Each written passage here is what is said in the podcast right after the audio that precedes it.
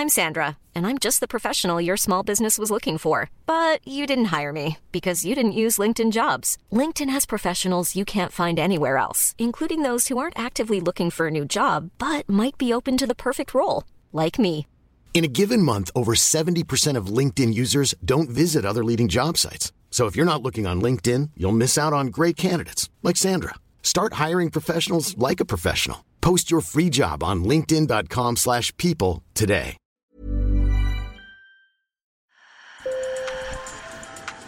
Bonjour. Hello. Hola. Marhaba bikoum. Sur le fil, Le podcast d'actu de l'AFP. des nouvelles choisies pour vous sur notre fil info. Il y a quelques semaines, les grands fonds marins ont fait l'actualité, avec l'accident du petit sous-marin qui a implosé à proximité de l'épave du Titanic, à près de 4000 mètres de fond. Saviez-vous que ces espaces représentent plus de 70% de la surface de la Terre? Et pourtant, ils restent encore très mystérieux. Situés à des milliers de mètres sous la surface des océans, ces territoires sont encore vierges, bien plus que les montagnes les plus hautes du monde, et très convoités. Au nom de la transition écologique, des industries minières s'intéressent de plus en plus à ces zones qui recèlent les métaux rares nécessaires à l'électrification de l'économie.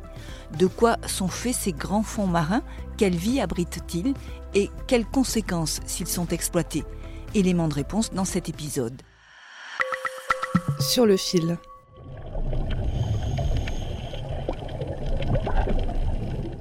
Aller chatouiller les coraux ou les poissons au cours d'une plongée sous-marine à quelques mètres de profondeur, la sensation est fantastique. Rien à voir avec celle qu'on peut avoir dans les grands fonds marins.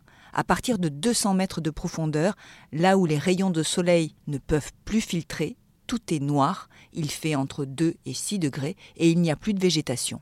Seuls des sous-marins ou des robots permettent aux scientifiques d'explorer ces abysses dont on sait encore bien peu de choses.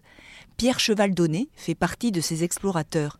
Ce spécialiste de biologie marine des grands fonds au CNRS m'a d'ailleurs expliqué qu'il n'existe même pas de carte précise des reliefs de ces fonds.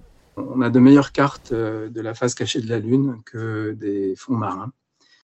Parce qu'en fait, on a, on a du mal à pénétrer ce milieu liquide qui est réfractaire à, ben, un appareil photo. à- on peut mettre l'appareil photo dans l'eau, mais on ne verra pas très loin. On a des possibilités de faire des cartes avec euh, des, engins tels que des sonars, euh, des, choses comme ça. Donc, on a des cartographies de, certains endroits euh, des grands fonds marins.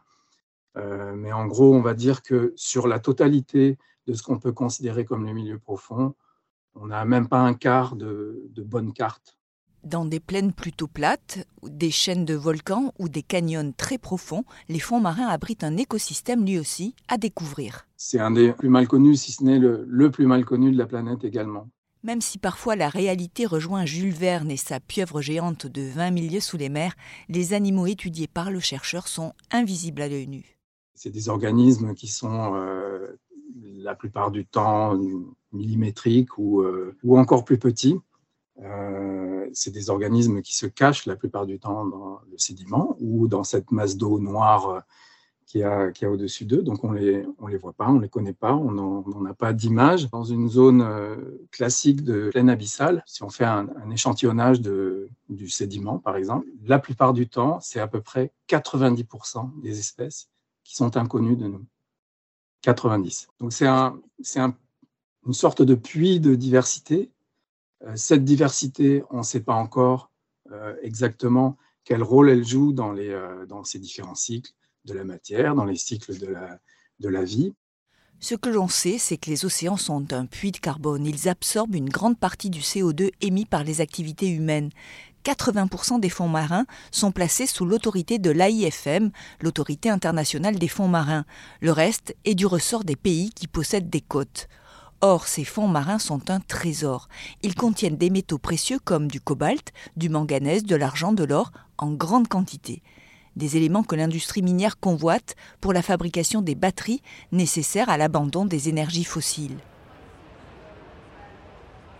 Les océans doivent être ce qu'a été au fond l'espace il y a quelques années. C'est une nouvelle frontière pour la coopération et le multilatéralisme. C'était en novembre 2022. Emmanuel Macron s'exprimait lors de la COP27 en Égypte. Je veux ici être très clair. La France sera au rendez-vous de ses engagements et fidèle à ce que j'ai déjà dit. C'est pourquoi la France soutient l'interdiction de toute exploitation des grands fonds marins. J'assume cette position et la porterai dans les enceintes internationales. Et sa parole a du poids. La France a le deuxième espace maritime mondial derrière les États-Unis.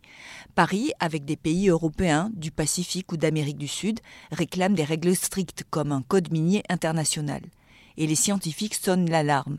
Sarah Samadi, professeure au Muséum national d'histoire naturelle à Paris, n'a aucun doute sur les conséquences de l'extraction des nodules, ces espèces de galettes riches en métaux. Selon elle, elles pourraient avoir des conséquences irréversibles sur la biodiversité des profondeurs. on va détruire les habitats là où on va euh, extraire. L'autre impact qui est encore plus difficile à évaluer, c'est que si on enlève ces nodules, si on les traite à bord des bateaux et qu'on rejette euh, des sédiments, etc., dans l'eau, ça va augmenter ça va changer le taux de sédimentation, la turbidité, etc.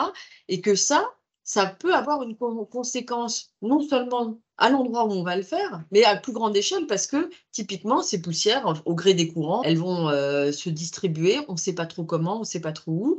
Donc ça peut être un autre impact les chercheurs ont entamé une course de vitesse avec l'industrie minière. Une compagnie canadienne a déposé une demande d'exploitation dans le Pacifique.